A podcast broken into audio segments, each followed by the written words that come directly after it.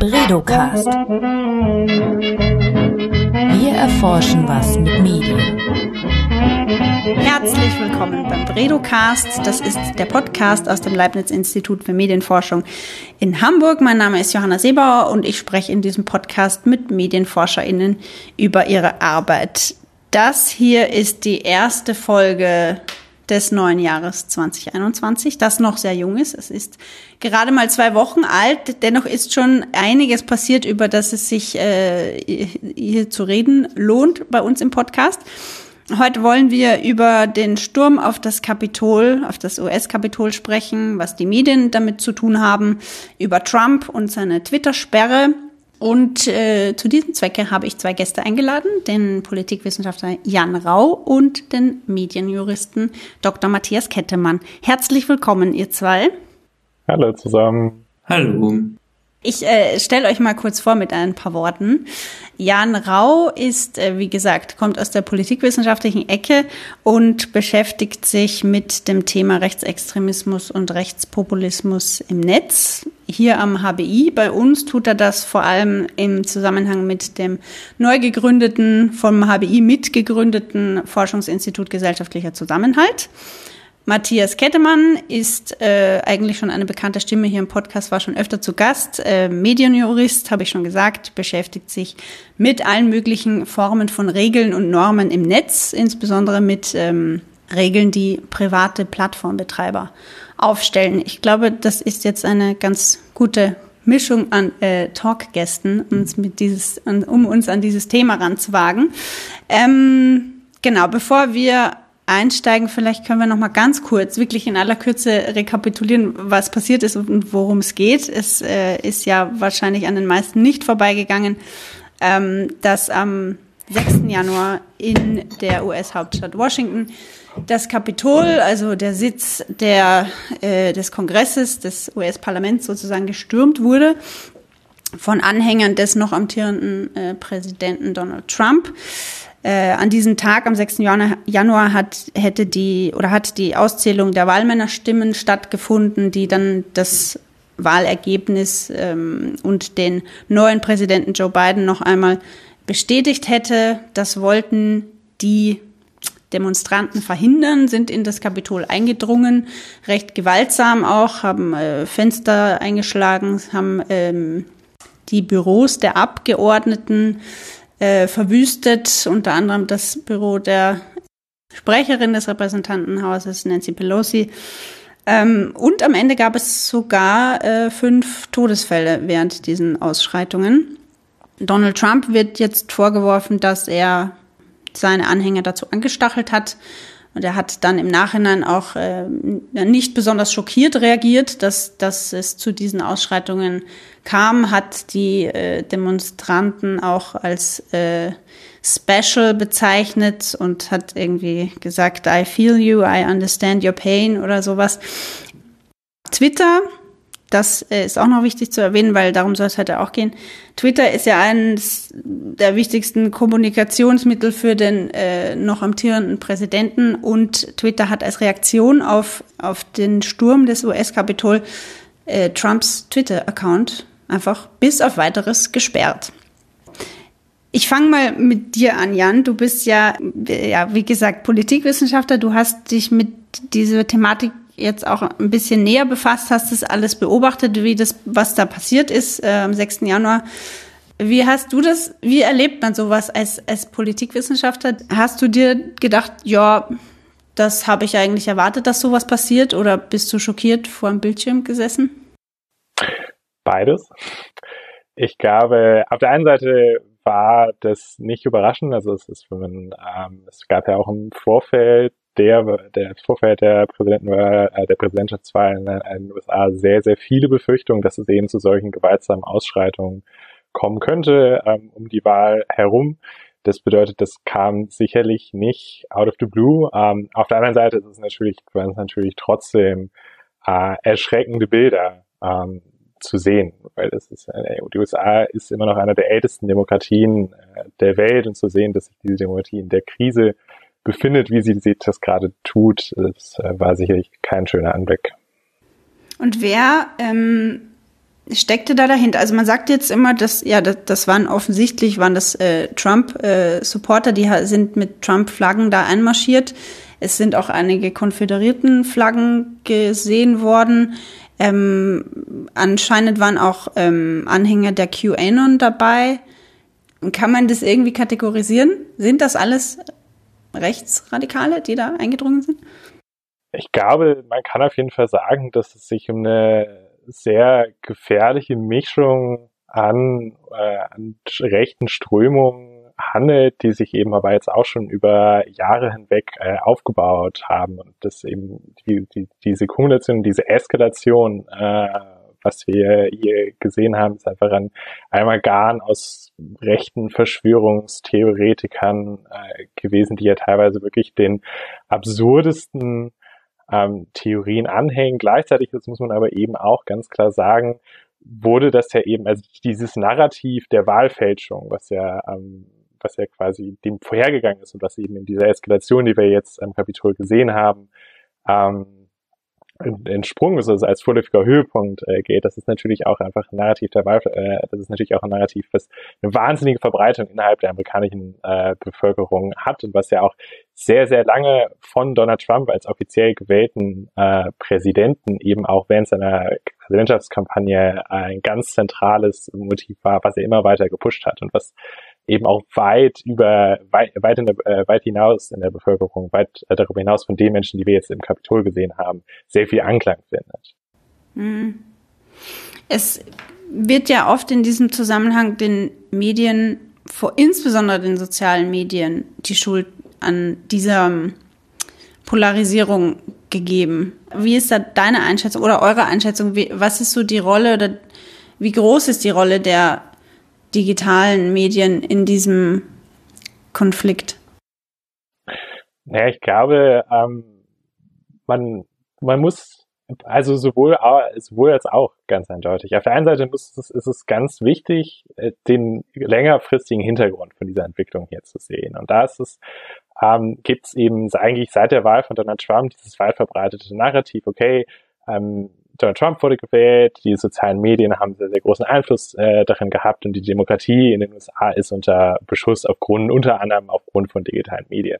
Da ist es aber einfach ganz wichtig zu sehen, dass diese Wahl von Donald Trump, das ist ja, äh, ist ja eingebettet in jahrzehntelange Entwicklung von äh, äh, Hyperpolarisierung der politischen Landschaft in die USA und der damit verbundenen Erosion von demokratischem, von demokratischer Substanz, die sich, die, ein, die sich in den 70ern angefangen hat, äh, die in den 70ern angefangen hat, sich immer weiter fortgesetzt und ist wirklich was, was wir schon viel, viel länger beobachten, als digitale Medien überhaupt Einfluss auf politische Auseinandersetzungen haben.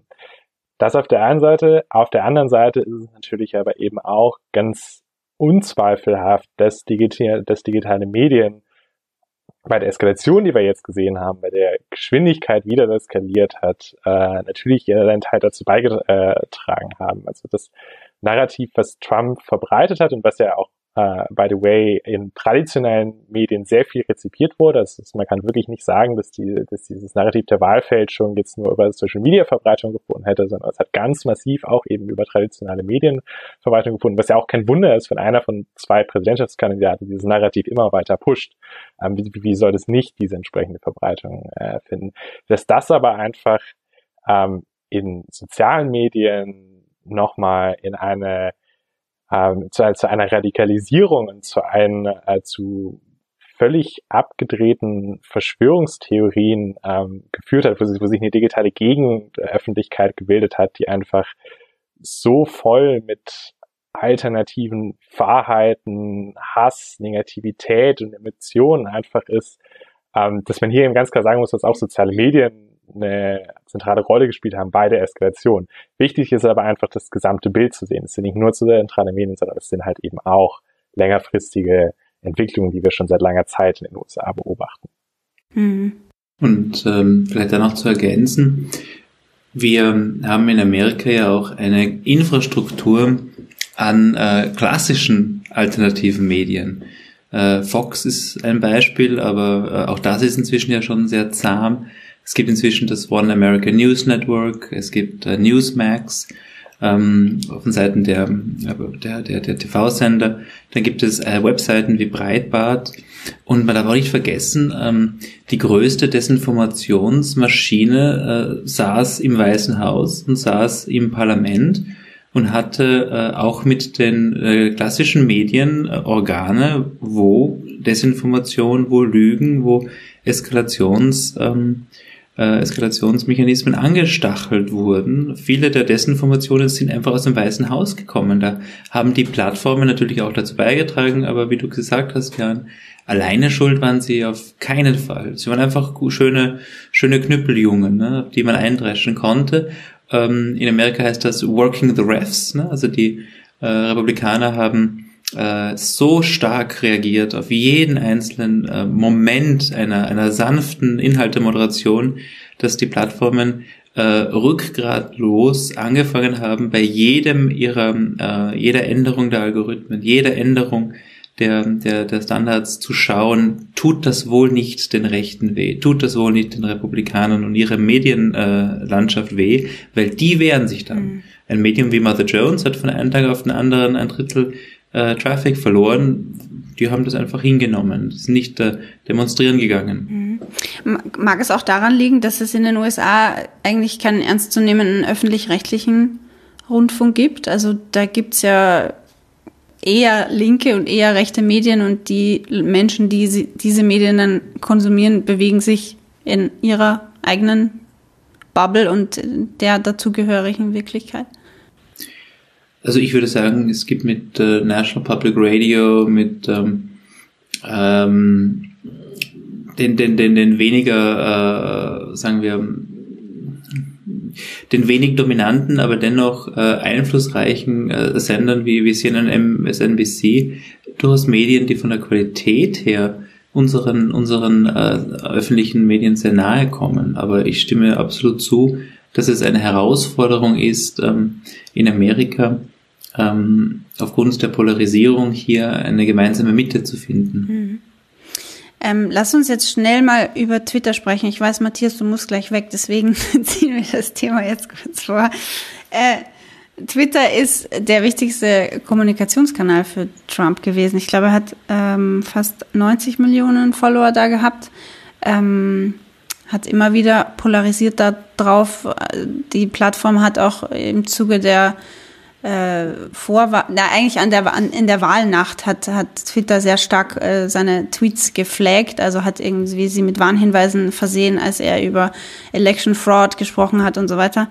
Nun haben sie sein Konto endgültig gelöscht. Ähm, hat dich das überrascht, dass das passiert ist? Mich hat's überrascht, dass es so spät passiert ist und dass es dann in dieser Konsequenz passiert ist. Dass es eben nicht nur äh, Twitter äh, war, dass ähm, das Facebooks Account äh, gelöscht hat, sondern dann auch eine ganze Menge an anderen äh, Plattformen, die wie Dominos einer nach dem anderen umgefallen sind, äh, um ähm, äh, und, und ihn, äh, wir sagen, die Plattform zu haben, also ent, entplattformisiert äh, zu haben. Die Entscheidung war zugleich äh, richtig, sie war zu spät und sie war auch gleichzeitig hochproblematisch. Mhm. Das, heißt, in dieser Entscheidung spiegeln sich so viele Debatten und Probleme, äh, dass man die wirklich jetzt äh, ein bisschen entpacken müsste. Äh, ein ein äh, problematischer Aspekt, der äh, sofort aufploppt, ist, dass ich mir denke, dass dadurch die Meinungsfreiheit beschnitten wird. Das ist schwierig. Das ist gleich am Anfang schwierig, weil man dann davon ausgehen müsste, dass äh, Trump ein Recht auf Meinungsäußerungsfreiheit gegen Twitter hat und Twitter verpflichtet wäre auf die Meinungsäußerungsfreiheit. In Amerika ist es so, dass private Akteure äh, nicht äh, verpflichtet sind, äh, Meinungsäußerungsfreiheit jemanden anderem zu gewähren. Der Staat ist an das First Amendment gebunden, an den ersten Verfassungszusatz. In Deutschland wäre die Lage da ein bisschen anders. Da hat das Bundesverfassungsgericht gesagt, dass private Akteure, die besonders mächtig sind, die, ähm, wo die privaten Räume schon eine bedeutende Auswirkungen auf die öffentliche Kommunikation haben, wie Stadien, wie Flughäfen, wie auch soziale Netzwerke, dass die an gewisse Grundrechte gebunden sind. Die dürfen zum Beispiel ihre Userinnen nicht äh, willkürlich behandeln, sind also an den Gleichheitssatz äh, gebunden.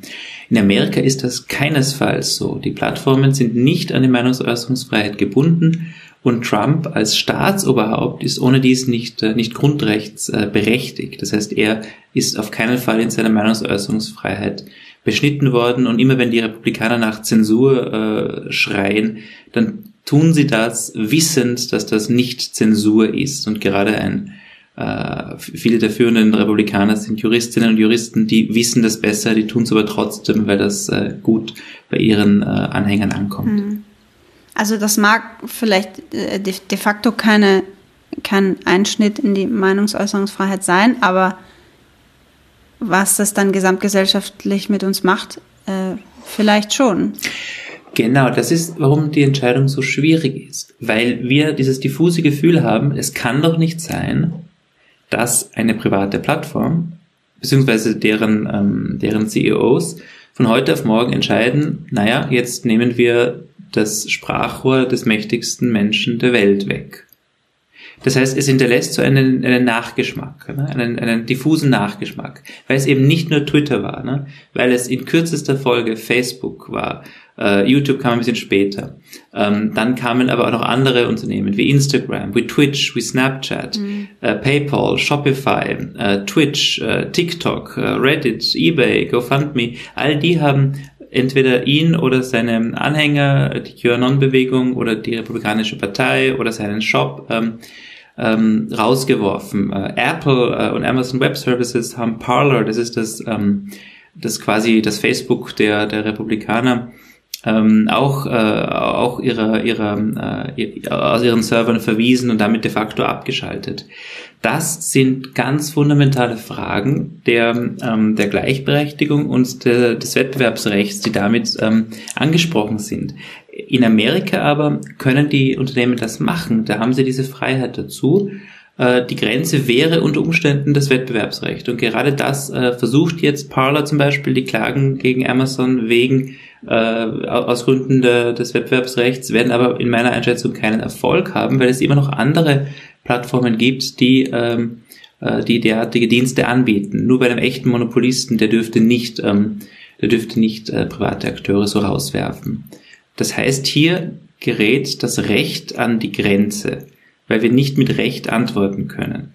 Gleichzeitig aber hinterlässt das einen sehr schalen Nachgeschmack, nämlich wir dürfen es auch nicht mehr akzeptieren, dass Plattformen einfach ihre eigenen Regeln über Bord werfen, wenn es politisch opportun ist, das zu tun. Die haben ja wie ein, wie, wie Ratten das sinkende Schiff äh, verlassen. Äh, zehn Tage bevor äh, Trump nicht mehr an der Macht war, war es billig und äh, kost und, und risikolos zu sagen, nun jetzt äh, deplattformisieren wir ihn. Natürlich hat das äh, Kapitol und der Sturm auch eine Rolle gespielt, aber diese besondere Lage ist immer mit zu bedenken. Und es ist wichtig und gut, dass wir jetzt drüber reden. Und wir dürfen diese Plattformen auch dafür kritisieren und müssen fordern, dass sie stärker sich an ihre internen Regeln halten und diese Regeln müssen wir stärker diskutieren. Ich glaube, um da direkt einmal einzuhaken, ich glaube, es ist ja aber eben auch nicht nur, also wenn wir es eben aus gesellschaftlicher aus demokratietheoretischer Perspektive eben auch betrachten, es ist ja auch eben nicht nur eine Frage, was ist irgendwo, also wie sieht die aktuelle juristische Situation aus, was sind die internen Regeln, die die Plattformen sich gegeben haben und wie konsequent setzen sie durch, sondern einfach auch anerkennend daran, dass diese Plattformen einen immer größer und immer wichtiger werdenden äh, Teil von politischer Öffentlichkeit darstellen, müssen wir uns eben als Gesellschaft und als Demokratie darüber nachdenken, okay, was sind denn unsere Erwartungen, unsere Regeln, die wir diesen Plattformen äh, geben wollen und so sagen, okay, ihr seid eben dieser zentrale Teil von politischer Öffentlichkeit, die ihr seid. Und es ist eben nicht nur mehr eure eigene Entscheidung oder in bestimmten Bereichen eure eigene Entscheidung, was da passiert, sondern es ist eben auch einfach ganz zentral für uns, äh, äh für unsere gesamte Gesellschaft, was da passiert. Und damit kann es eben nicht sein, dass da einzelne CEOs oder einzelne Führungsfiguren diese, diese Willkür in den Tag legen, was es ja am Ende gewesen ist. Also ich hatte einfach im gesamten Prozess ähm, des amerikanischen Wahlkampfs mit den entsprechenden äh, Entscheidungen, die dann durch die Plattform durchgeführt wurden oder nicht, Momente, wo ich gedacht habe, vielleicht gar nicht mal, dass die Entscheidung selber jetzt notwendigerweise schlecht gewesen ist, aber wo ich gedacht habe, okay, krass, dass sich da jetzt einfach der Plattformbetreiber hinstellen kann, diese Entscheidung treffen kann und in die eine oder andere Richtung, ist einfach erschreckend, weil es im politischen äh, Prozess drastische Auswirkungen haben kann. In dem Fall, und das vielleicht noch als letzter Zusatz, in dem Fall hat es ja den amtierenden äh, amerikanischen Präsidenten äh, getroffen, der aber im Notfall ja auch immer noch andere Kommunikationskanäle hätte, um ähm, immer andere Kommunikationskanäle hätte, um, um Öffentlichkeit zu erzeugen, um Öffentlichkeit zu erreichen. Ähm, was passiert, denn, wenn die ähnliche Inkonsistenz ähm, oder auch die ähnliche Willkür teilweise einfach politische Opposition trifft, die es halt nicht so leicht äh, schafft, eben jedenfalls sich auch andere Kanäle äh, abzubauen. Ich glaube, da eben, da muss man sagen, was ist halt nicht nur, äh, also was erwarten wir von den Plattformen, welche, welche Regeln braucht diese Öffentlichkeit äh, und dann sicherzustellen, dass die Konsistenz eingehalten werden, egal welches politische Lager äh, es trifft, egal ob es jetzt Regierung oder Opposition trifft. Das ist eine der zentralen Herausforderungen, vor der wir gerade stehen. Darf ich nur kurz nachhaken? Das heißt, du würdest sagen, alle Plattformen müssen alle Leute gleich behandeln. Und es dürfte nicht, weil das ist unter den Juristen immer so ein schönes Beispiel, es darf also nie ein Katzennetzwerk geben, das sagt, wir erlauben keine Bilder von Hunden. Weil das wäre ja diskriminierend, oder? Ich glaube, also erstmal, äh, um direkt einzuhaken, nein. Ich glaube, dass es da gewisse Unterschiede zwischen unterschiedlichen Plattformen äh, gibt. Einerseits wie beispielsweise auch für Zweckbindung, dass es beispielsweise ein Forum geben kann, das sagt, wir unterhalten uns über Hunde und das ist unser einziges Thema und was anderes wollen wir Plattform nicht haben oder so, das macht eine Menge Sinn. Dass es grundsätzlich auch andere Heraus äh, andere Anforderungen an Plattformen gibt, beispielsweise dass Twitter oder Facebook als sehr, sehr große Plattformen, die äh, wo große Bevölkerung da vertreten sind, sehr viel Aufmerksamkeit geht, andere Anforderungen erfüllen muss als beispielsweise deutlich kleinere Plattformen, äh, vielleicht auch politische Diskussionen stattfinden, aber auch viel, viel weniger äh, Menschen erreichbar sind. Auch das macht in meinen Augen äh, sehr viel Sinn. Ich glaube aber, ähm, dass wir es eben schaffen müssen, ein konkretes Erwartungs, äh, äh, konkrete Regeln aufzustellen, konkrete äh, Erwartungen zu formulieren, für sagen, okay, das ist der Raum, in der sich diese Plattform bewegen kann. Das heißt nicht, dass alles gleich behandelt werden muss, aber das heißt, dass es einfach, nachdem, welche Plattform es sich handelt, nachdem, welche Größe, welche Wichtigkeit die hat, dass es da einfach entsprechende Grundregeln gibt, die die Plattform einhalten müssen. Da bin ich, da bin ich ganz bei dir. Ähm, und das Gute ist, dass es äh, derartige äh, Vorschläge inzwischen schon in Gesetzesform gibt, nämlich im Rahmen des Gesetzes über digitale Dienste der Europäischen Union, die ähm, als Vorschlag vorliegen seit Dezember. Und dort steht unter anderem drinnen, dass äh, besonders große Plattformen ähm, besondere Transparenzpflichten haben, sogar hinsichtlich der Algorithmen, die sie verwenden, um bestimmte Inhalte zu verstärken und weniger stark zu präsentieren. Und dass sie auch Risikoanalysen abgeben müssen ähm, hinsichtlich ihrer Wirkung auf den sozialen Zusammenhalt. Was wiederum für uns sehr interessant ist vom Institut. Wir beforschen ja den sozialen Zusammenhalt äh, seit Anfang dieses Jahres. Mhm. Anfang letzten Jahres. Ich würde gerne an dieser Stelle eine äh, Twitter-Frage einwerfen. ich habe nämlich vorhin auf Twitter gefragt, ob jemand Fragen an euch beide hat. Äh, hast du noch kurz Zeit, Matthias? Zwei Minuten, ne? Selbstverständlich, bis 18.05 Uhr. Ah ja, bis 18.05 Uhr, okay. Ähm, genau, äh, Ed P. Mehrkamp fragt, warum werden die Plattformen nicht rechtlich wie Verlage oder Zeitungen behandelt und für das haftbar gemacht, was sie publizieren? Die Kommentierung von Trump-Tweets und das Sperren seines Accounts zeigt ja, dass sie wie Herausgeber agieren. Ja, es, es sind, also Plattformen sind etwas ganz anderes als als, als, als, als Medien ähm, oder als, als, als Herausgeber einer, einer Zeitung oder als Redaktionen. Was die Frage äh, aber auf jeden Fall komplex macht, ist, dass die Plattformen, man kann sie auch Intermediäre nennen, so viele verschiedene Funktionen ausfüllen, dass ganz unterschiedliche Rechtsmaterien auf sie anzuwenden sind. Das Datenschutzrecht, das Beihilferecht, das Wettbewerbsrecht, das Äußerungsrecht, Grundrechte. Ähm, und wir haben gar nicht angefangen, von den europäischen Normen über audiovisuelle Dienste, etwa im Bereich von YouTube, zu sprechen. Äh, für jeweils unterschiedliche Aspekte ihrer Funktion sind verschiedene Rechtsmaterien einschlägig. Sie sind aber ganz bestimmt nicht Redaktionen und nicht klassische Medien. Wenn es so wäre, wäre es äh, sehr einfach. Dann könnte man das Medienrecht anwenden. Aber das kann man nicht wollen, weil das natürlich dann ganz andere Pflichten für die Plattformen mit sich trägt. Nämlich wirklich eine Auswahlpflicht, was für Inhalte geliefert werden, was einfach unmöglich durchzusetzen ist angesichts der großen Menge an Videos, an Inhalten, die auf den verschiedenen Plattformen publiziert werden. Das kann man gar nicht wollen. Nicht einmal eine Überwachungspflicht hinsichtlich aller Inhalte ist erlaubt. Es ist sogar europarechtlich verboten, dass Staaten generelle Überwachungspflichten für Inhalte im Internet aufstellen. Ex-Postkontrolle ja und bestimmte Filterung nach spezifischen Inhalten wie etwa äh, terroristische Inhalte oder sexuelle Ausbeutung von Kindern. Aber ähm, Medien sind es ganz äh, sicher keine. Mhm. Das wäre gar nicht möglich, dies, äh, das Mediengesetz da irgendwie anzuwenden, darüber zu stülpen quasi. Nein, das wäre das wäre nicht möglich. Ähm, selbst der Medienstaatsvertrag ähm, hat sich einigermaßen schwer getan, der jetzt gerade in Kraft getreten ist, Aspekte der Tätigkeit von Intermediären ähm, in den Griff zu bekommen. Äh, ein erstes Beispiel, wie schwierig das ist, ist, dass jetzt ähm, die Medienanstalt Hamburg-Schleswig-Holstein ein Verfahren eingeleitet hat gegen Google, weil Google einblendet bei bestimmten Suchanfragen zu Gesundheitsthemen eine Informationsplattform des Bundes, des Gesundheitsministeriums.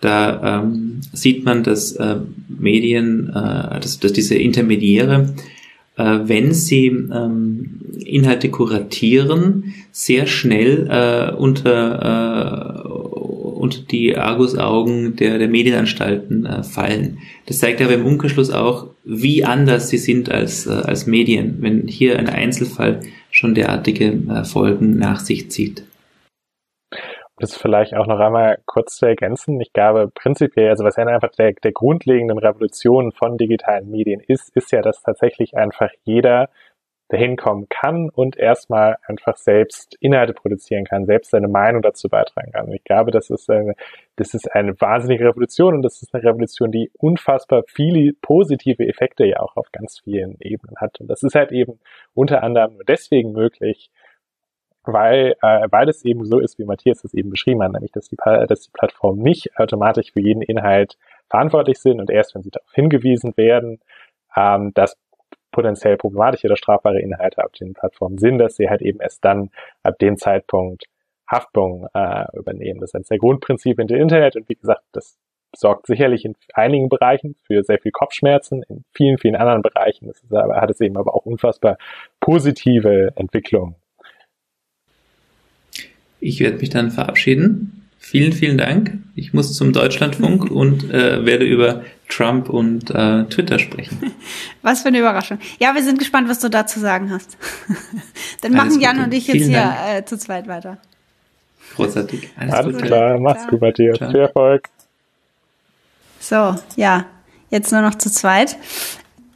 Ja, ich habe jetzt die, das Twitter-Thema so ein bisschen dazwischen geschoben, weil wir gewusst haben, äh, dass Matthias äh, sich irgendwann ausklinken muss.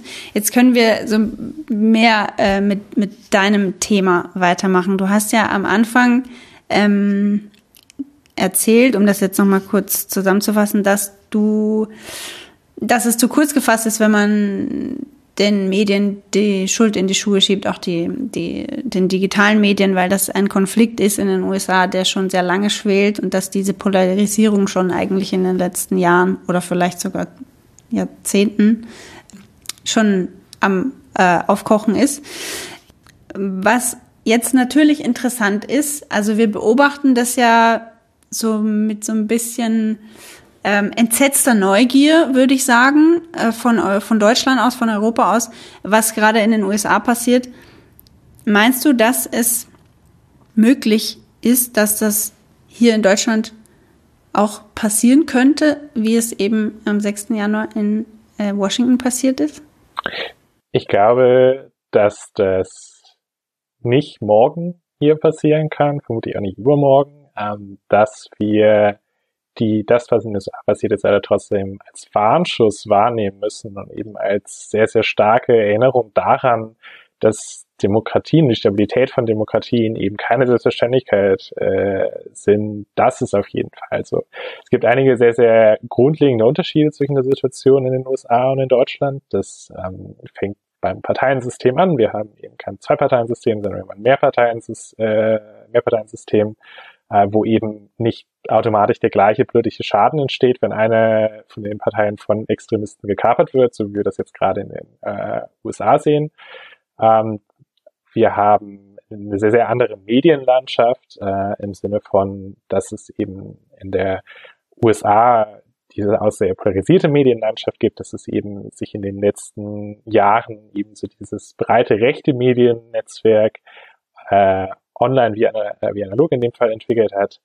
Ähm, und wir haben natürlich auch einfach eine Rechte, die eine ganz andere Stärke hat in den USA, die viel, viel mächtiger ist, viel, viel einflussreicher, als es im Moment in mhm. Deutschland mhm. Der Fall ist. Das bedeutet, das sind alles Punkte, ähm, die man, auf die man schauen muss und wo man äh, vorsichtig sein muss, wenn man diese Vergleiche macht. Auf der anderen Seite gibt es aber natürlich auch Parallelen.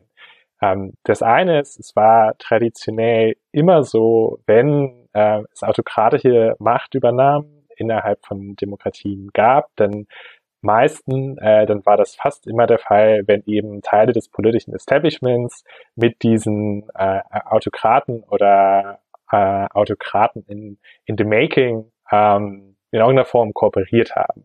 Da muss man eben ganz klar sagen, dass es eben auch in Deutschland die gleiche politische Verantwortung äh, geht, so wie in den USA das äh, der Fall ist, wo die USA es eben nicht geschafft hat, wo das politische Establishment ähm, mit Donald, äh, mit Donald Trump und seinen Anhängern ähm, eben sehr viel kooperiert hat, sie in, dies, in das Zentrum der Macht hineingelassen hat.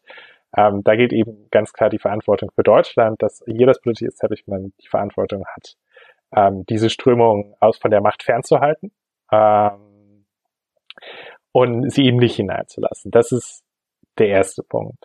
Äh, der zweite Punkt, wie ich ja vorher schon gesagt habe, ähm, die die Polarisierung, also das, was wir gerade in den USA sehen, das ist äh, unter anderem äh, ein Effekt davon von einer jahrzehntelang andauernden Polarisierung, die ähm, politische Kultur, demokratische Kultur in den USA einfach sehr, sehr stark äh, zerstört hat, ähm, wo es eben von, wo es nicht mehr der politische Gegenüber ist, mit dem man im Wettbewerb äh, steht, sondern wo es der politische Feind ist, der von dem man eine Bedrohung ausgeht und die man mit jedem Mittel besiegen muss, und notfalls auch mit undemokratischen Mitteln. Äh, genau das eben ja auch mhm. passiert äh, von beiden äh, Seiten. Also es ist ja, was ja jetzt immer wieder in der Diskussion auch äh, wo erinnert wurde, äh, Barack Obama war der, Präsi äh, war der Präsident, der meisten Exekutiv-Order verwendet hat, also der am meisten versucht hat, am Parlament mhm. vorbeizugehen, eben weil er durch das Parlament blockiert wurde, weil es eben in diese, weil es eben diese, diese ausgeprägte Feindschaft zwischen beiden politischen Lagern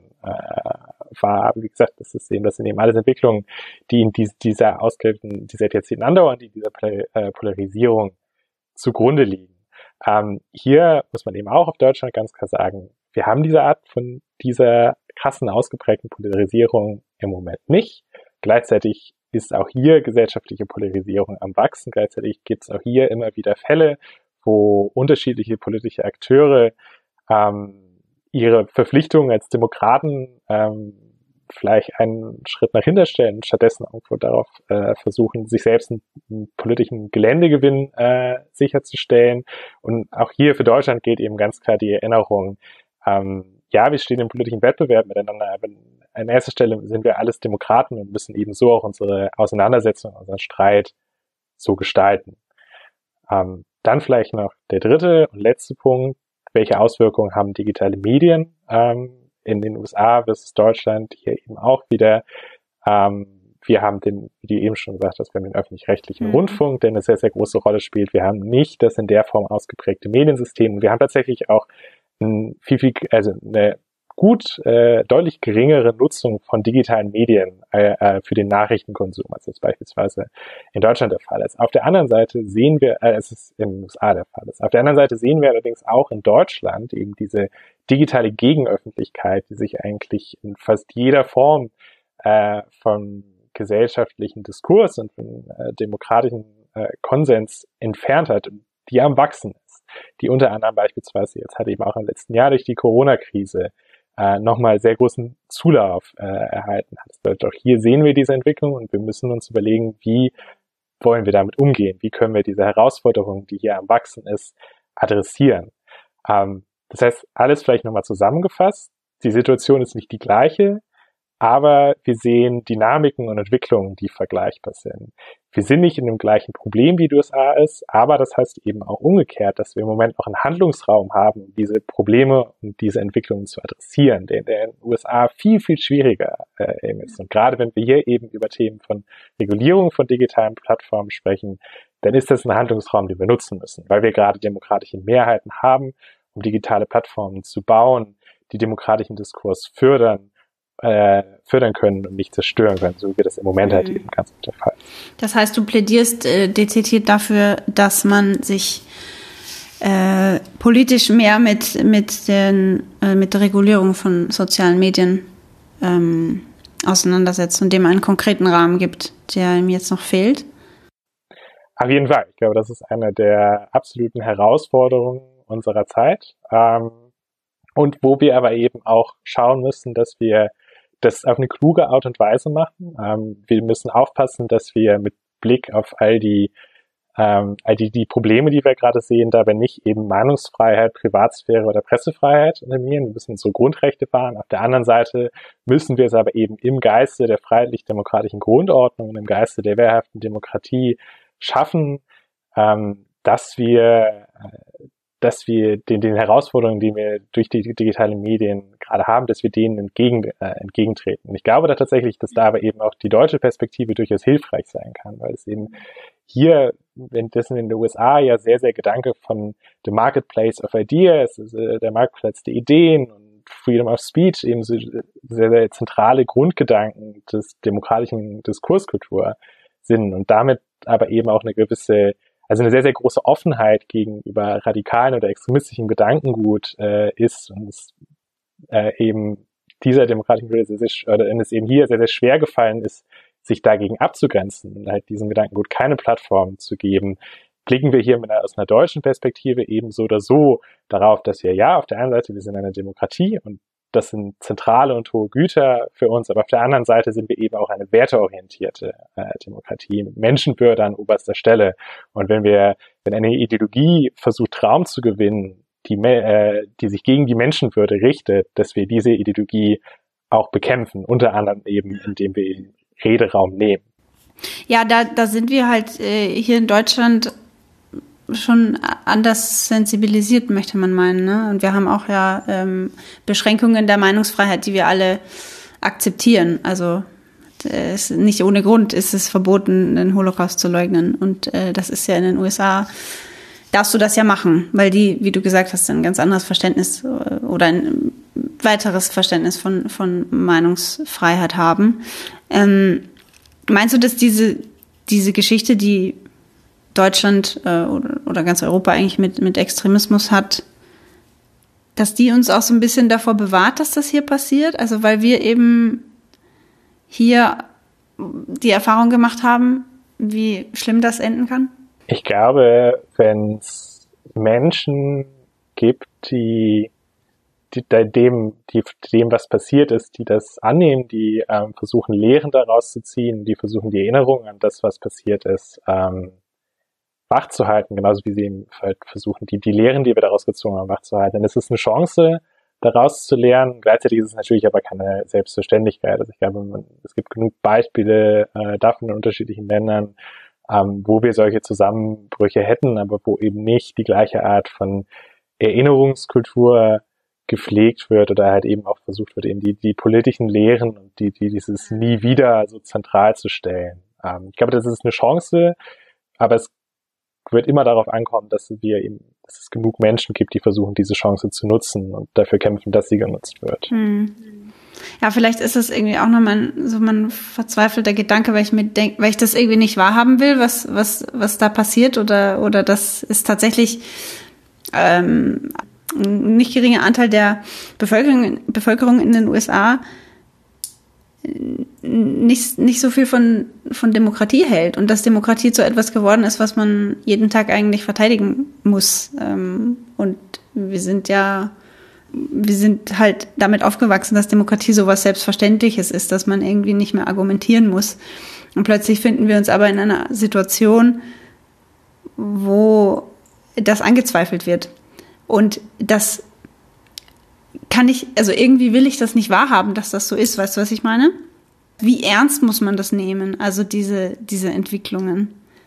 Ich meine, die sind jetzt, ja, das ist jetzt auf der anderen Seite des Atlantiks so. Ähm, wir haben jetzt gesagt, dass, dass diese Situation, äh, die Ausgangslage halt hier ein bisschen eine andere ist, aber, aber ich meine, in Europa passieren diese Dinge auch. Ungarn, Polen.